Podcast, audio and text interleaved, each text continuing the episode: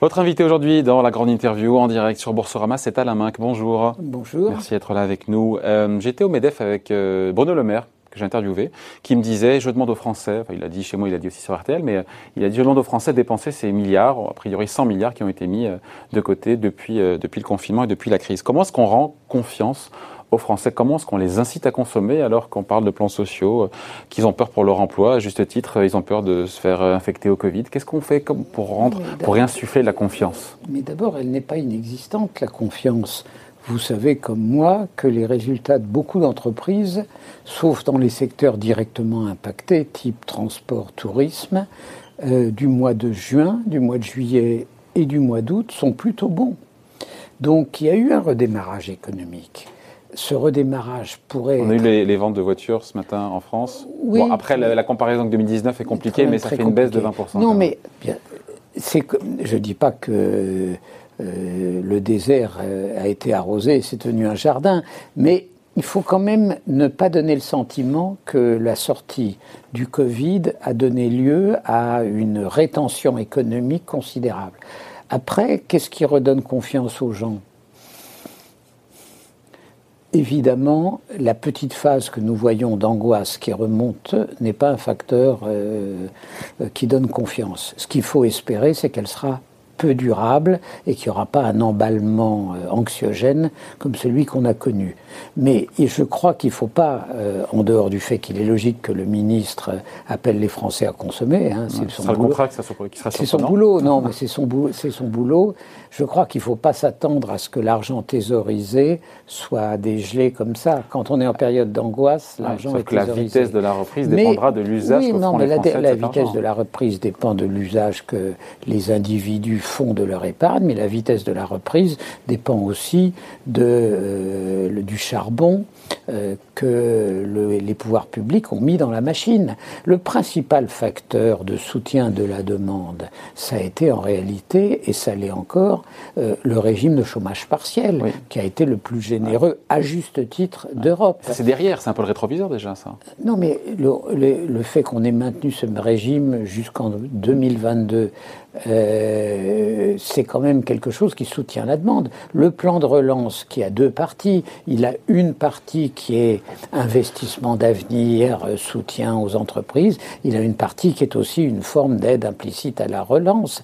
Voilà. Donc je trouve que cette politique macroéconomique est à peu près aussi ajustée à court terme qu'elle pouvait l'être. Derrière tout ça, je crois qu'il faut se rappeler ce qu'on a vécu. On a souvent dit, et Bruno Le Maire l'a dit, et je, moi je trouve qu'il a eu tort, je le lui ai dit. 1929. C'est 1909. Ouais. C'est pas vrai. Parce que si en 1930, les banques centrales et les gouvernements avaient fait ce que les banques centrales et les gouvernements occidentaux On ont fait, on aurait évité mondiale. Hitler. Ouais. Donc, il faut prendre la mesure de ce qui a été fait. L'argent que les banques centrales déversent aux États-Unis dans des proportions folles, en Europe dans des proportions importantes, a été un facteur pour maintenir le système en vie exceptionnel. On est dans une période où les taux d'intérêt réels négatifs vont durer plusieurs années.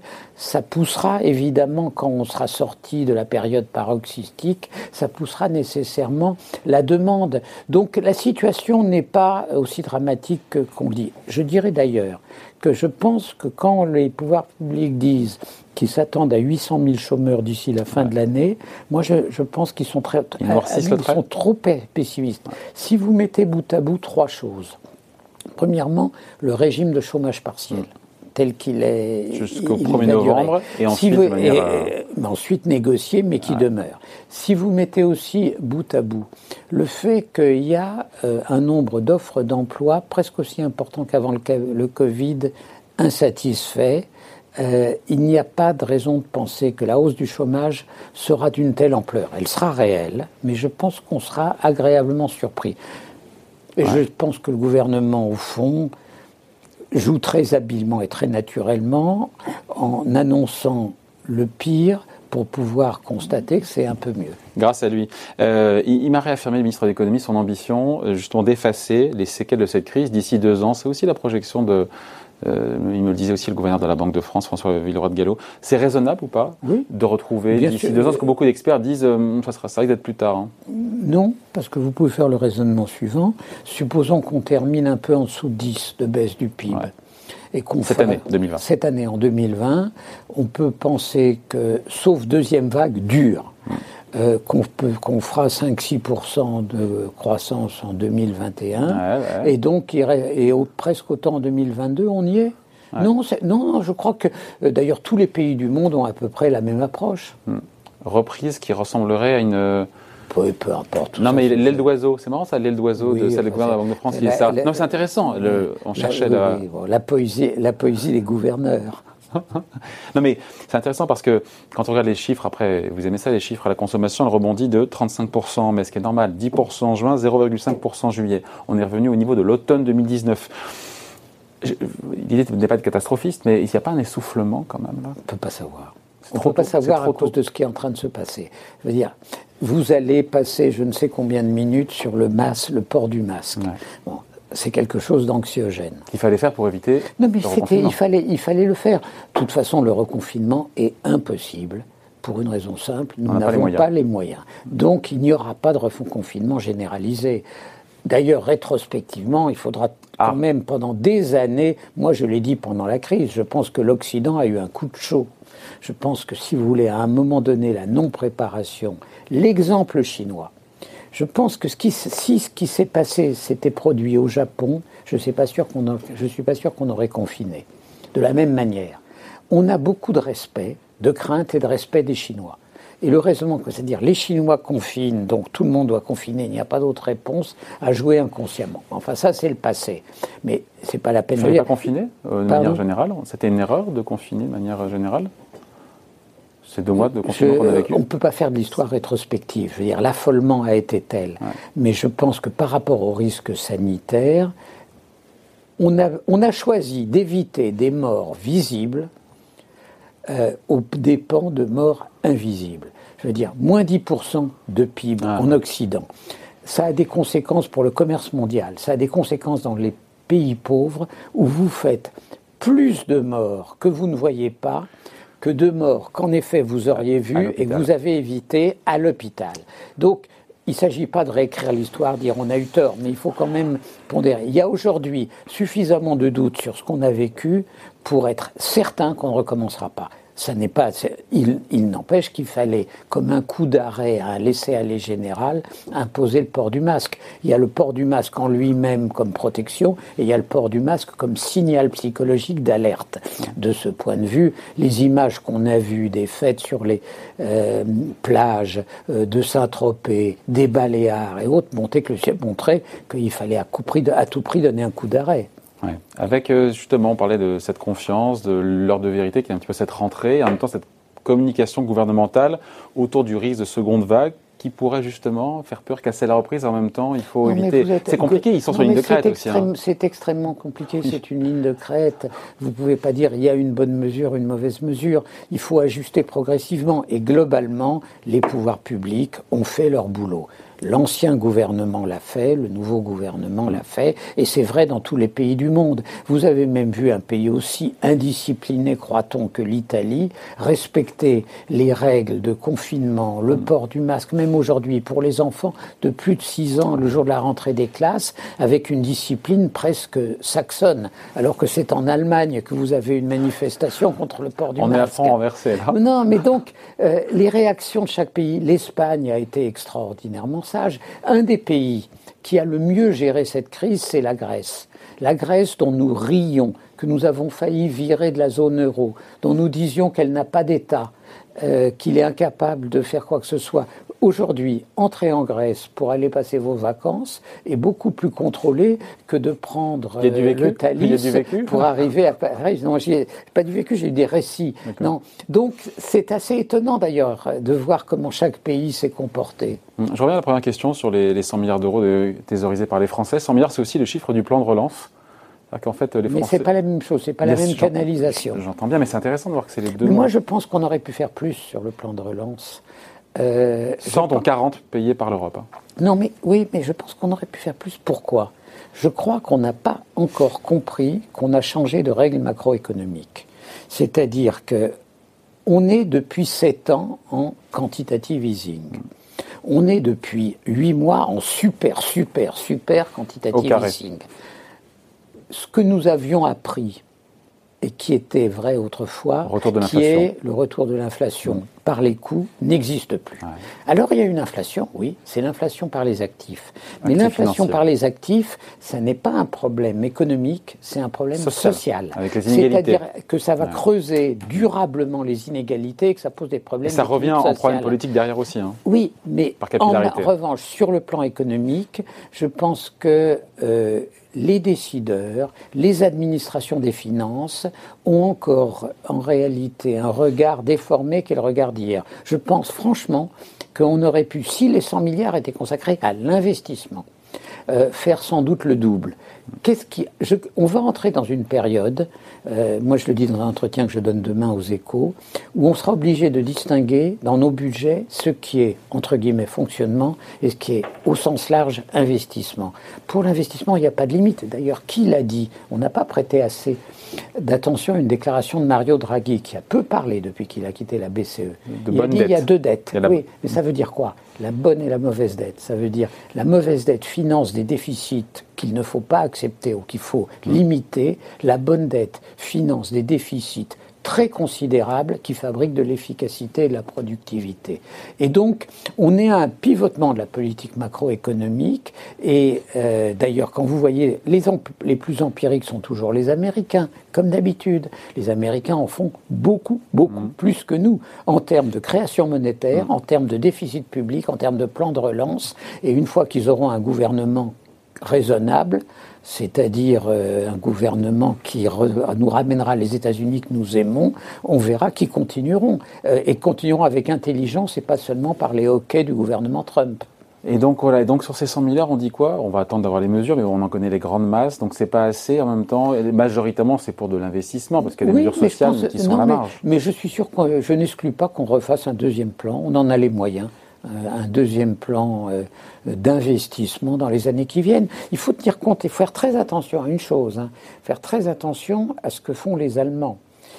Les Allemands, qui ont abandonné toute leur morale macroéconomique, ont représenté sur les aides d'État, puisque toutes les aides d'État ont été autorisées depuis le début du Covid, 53%, 53% des aides d'État de l'ensemble de l'Union européenne. Nous, 17%.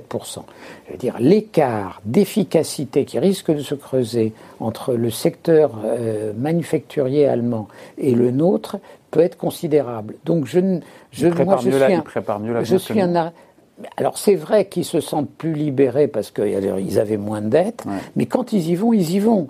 Il ne faut jamais oublier que les Allemands prennent des positions qui correspondent à l'intérêt général et à l'intérêt particulier.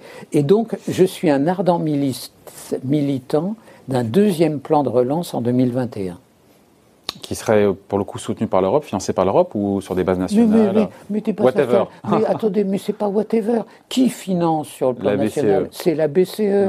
Donc c'est l'Europe. C'est une question de. Bon, c'est l'Europe. C'est l'Europe. Je veux dire, on n'a pas encore compris qu'entrer dans une période pour des années et des années où vous payez l'État français pour qu'il accepte votre argent, vous ne pouvez pas raisonner comme on raisonnait précédemment.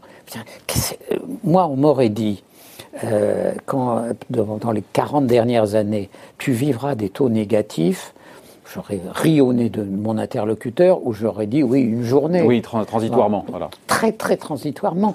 On il n'y a pas aujourd'hui le Keynes qui pense la nouvelle économie. Mais comment ça se finit Parce que certains disent effectivement, ça engendre des bulles sur les prix d'actifs et donc on se tapera inévitablement des prix d'immobilier trop, trop chers, ben, des bulles sur l'immobilier, des bulles sur la bourse. Mais je pense que et ça des va poser, patrimoniales. Mais je pense que ça va poser à terme un problème, en, euh, en, réalité pas tout de suite, mais à moyen terme, un problème de redistribution, euh, parce que ce sont, au fond, c'est pas le problème des très riches, ça c'est de la symbolique, mais sur dix ans, de valorisation des actifs, c'est-à-dire celui qui a hérité. Vous prenez deux profs qui aujourd'hui font la rentrée des classes. Un qui n'a hérité de ses parents rien matériellement, hormis une bonne éducation. Et un qui a hérité un petit portefeuille et un appartement de trois pièces à Paris. Et une bonne éducation aussi. Et une bonne éducation aussi. Leurs situations matérielles dans 10 ans sont fondamentalement différentes. Et c'est donc les tensions à l'intérieur de la classe moyenne qui me paraissent poser un problème beaucoup plus que la symbolique ou qui concerne les vrais euh, riches. Un petit mot juste euh, pour clore sur Bruno Le Maire et les entreprises, sur les faillites. Il nous dit, euh, oui, il y aura plus de faillites dans les mois qui viennent, ça on s'en doute, et que le, gouvernement fera le maximum pour sauver tout le monde. Bah, non, le problème, c'est pas de dire qu'il faut sauver tout le monde. Le problème, c'est que. Mérite de l'être. On a réglé, avec les PGE, et bien, le problème de la liquidité des entreprises. Maintenant, il y a la question de la solvabilité, on va passer à la solvabilité. Et donc, je pense qu'on va, on est obligé de faire en aide aux fonds propres des choses très significatives et que les milliards là qui sont dans le plan de relance ne sont pas à la mesure des besoins qu'on aura. J'ai posé la question à Bruno Le Maire. Il me, dit on met 3 milliards avec l'effet de levier de l'argent privé, ça sera 15 milliards d'euros pour les fonds propres. Ça j'attends de voir. J'attends de voir ce que c'est que l'effet de levier quand on voit comment pour certains gros dossiers, il a fallu tordre le bras des banques sur des prêts que l'État garantissait à 90%. Hein. Mm. Euh, donc, où le risque financier marginal n'était que 10%. Donc, je pense qu'on sera obligé de remettre de l'argent pour faire des fonds propres. Euh, autre sujet, et en même temps, enfin, autre sujet, non, c'est lié. Euh, j'avais le patron, première interview télé en France du patron de Sanofi, patron monde pour, de Sanofi, c'était au MEDEF. il m'a dit on prévoit, c'est une prévision, de sortir un vaccin mondial avril-mai 2021. Est-ce que c'est ça de quoi nous inciter l'optimisme et nous dire finalement, bah voilà, il, reste 7-8 bah, mois à tenir? Moi, sur la dimension médicale, je n'ai évidemment aucune compétence et j'enregistre votre information. Sur la dimension psychologique, je crois que l'annonce du vaccin sera un événement considérable alors même que sa réalité, c'est-à-dire le moment où tous ceux qui voudront se faire vacciner le pourront, prendra beaucoup de temps. Mais en fait, en, élément psychologique, la pression anxiogène qu'on a vécue, le jour où elle se euh, détend complètement, là, vous verrez les 100 milliards qui sortiront du bas de l'aide. Bon. Et donc, c'est plus encore qu'un aspect médical, je pense que ce sera un formidable événement de psychologie collective. Les Américains semblent en avance avec leur biotech Moderna. Bon, on va voir. On verra, qui gagne la course. On verra, on verra qui gagne la course. Mais il se passe des choses qu'on n'avait pas imaginées. Que les États financent des appareils de production sur des projets de vaccins dont les trois quarts n'existeront pas à fond perdu, c'est extraordinaire. Donc, euh, ce jour-là, à mon avis, l'angoisse disparaîtra. Parce que l'angoisse, elle est quand même disproportionnée. Je veux dire, quand on voit aujourd'hui le nombre de morts aujourd'hui du Covid. Bon, c'est très, c'est bien moins que les, les, morts que le retard de traitement des cancéreux ou des maladies lourdes a entraîné. Donc on en fait trop alors, on en fait trop? Non, c'est, pas. Je pense qu'il y a une fonction anxiogène de certains de vos collègues. Je crois que le vrai problème, ce ne sont pas, pardon de dire quelque chose d'aussi provoquant, les réseaux sociaux, mais les chaînes info. C'est-à-dire que quand vous avez martelé 7 heures par jour pendant des semaines, vous aviez l'impression qu'on vivait la peste noire. Enfin, tous les soirs, 19h, on, on égrenait aussi. Non, mais on euh, enfin, avec notre croque-mort national. Enfin, on a vécu un moment qui ne pouvait que fabriquer une angoisse, et la réalité, et Bernard-Henri Lévy l'a dit à sa manière fortement, donc, mais il a raison, on a créé une angoisse qui était disproportionnée à la réalité du mal. Euh, vous savez, ça pose des questions le jour où on aura un virus dont la taux de létalité ne sera pas de 0,5%. Non, mais voilà, ça se verra. Alors, le, vous savez, le président Trump a eu une seule phrase pendant sa présidence euh, incontestable. euh, c'est quand il a dit euh, à propos, le remède peut être pire que le mal. Mm. Sauf que cette phrase très intelligente venant de lui était par définition disqualifiée mm. à cause de toutes les autres phrases qu'il a pu dire. Mais c'était une vérité. Hein. Il faut pas. On n'était pas en train de vivre la peste noire. Hein. Hmm. D'ailleurs, il faudra faire un, bilan des résultats des pays scandinaves. Je pense à la Suède. Non, mais et il faudra faire un bilan aussi du véritable. Aucun de vous, si je puis dire, ne donne les vrais chiffres sur l'Allemagne. L'Allemagne ne compte pas les, les morts dans les maisons de retraite. dans les maisons de retraite. Comme ce n'est pas un pays jeune, les maisons de retraite sont une industrie d'avenir en Allemagne. Et donc, en réalité, oui, ils ont mieux fait que nous, mais l'écart n'est pas de 1 à 4 l'écart est probablement de moins de 1 à 2. Les Britanniques et nous, nous comptons en effet les morts dans les maisons de retraite. Donc euh, il ne faut pas non plus interpréter que nous avons tout fait mal fait, que l'Allemagne va merveilleusement. Euh, il y a un travail pédagogique que pendant cette période d'angoisse maximale n'a pas toujours été fait. Bon, il nous reste quelques instants à la main. Je rappelle votre livre, euh, publié avant l'été, Mes présidents, de De Gaulle à Macron, chez Grasset. Euh, deux questions, l'une Mais entre anecdotique. Hein? Mais entre oui, guillemets. bien sûr, absolument. le président qui vous a le plus impressionné? Bah, il, y a ceux que il y a ceux que j'ai connus et ceux que j'ai lus. C'est pas pareil. Dans ceux que vous avez connus Nécessairement François Mitterrand, parce que c'est la seule fois de ma vie où j'ai approché un roi. Hmm. Relation compliquée avec François Mitterrand. Oui, mais c'était un roi. Mais c'était un roi. donc vous le regardiez euh, différemment. Mais de toute façon, et ça vaut pour ceux que, euh, pour tous, dire le système français ne peut qu'amener à l'Élysée des gens de grande qualité, de grande qualité, tous. Beaucoup s'étonnent que dans ce livre, je porte un jugement pas du tout globalement négatif sur François Hollande. Sur François Hollande. Je pense que François Hollande a, bien tenu le poste sur le plan international. Il a été à la mesure des événements, dont ceux dont on parle aujourd'hui, qui, ce qui est euh, l'hypercachère. Il a fait une faute macroéconomique majeure au départ parce qu'il ne savait pas qu'il y a trois facteurs de production en économie le capital, le travail et la confiance. Et que comme il avait fait disparaître le facteur confiance, il ne l'a jamais récupéré. Mais aucun de ces hommes n'a été en deçà de la fonction. Bon, et si on se projette un tout petit peu, on finit là-dessus, sur la prochaine présidentielle, 2022, on n'y est pas, mais quand même, euh, votre conviction, c'est que c'est peut-être l'élection la plus risquée de l'histoire de la Ve République parce qu'une victoire populiste est possible. C'est ce que j'écris dans le livre, à cause de la montée populiste, oui. Mais enfin, j'ai la conviction, c'est non seulement mon vœu le profond, mais j'ai la conviction que Macron sera réélu. Aucun président n'a jamais été réélu. Oui, mais ce n'est pas le même contexte. Aucun président n'a affronté un deuxième tour euh, en réalité contre le candidat populiste dans votre analyse. C'est juste. Donc donc c'est pas la, pas la même chose. C'est sa chance alors. Et puis je pense c'est son plus grand risque, c'est sa chance en même temps. Et je pense que Macron a maintenant un créneau politique très clair. Au fond, il est le chef du centre droit. Ça, c'est une vraie base politique. Il est en train de transformer les républicains en une secte dissidente de la droite démocratique. Pas mal fait, bien joué. Bon, on en reparlera. En tout cas, merci d'avoir été avec nous. Donc, invité de la grande interview à la MAC sur Boursorama. Merci à vous. Merci à Au vous. revoir.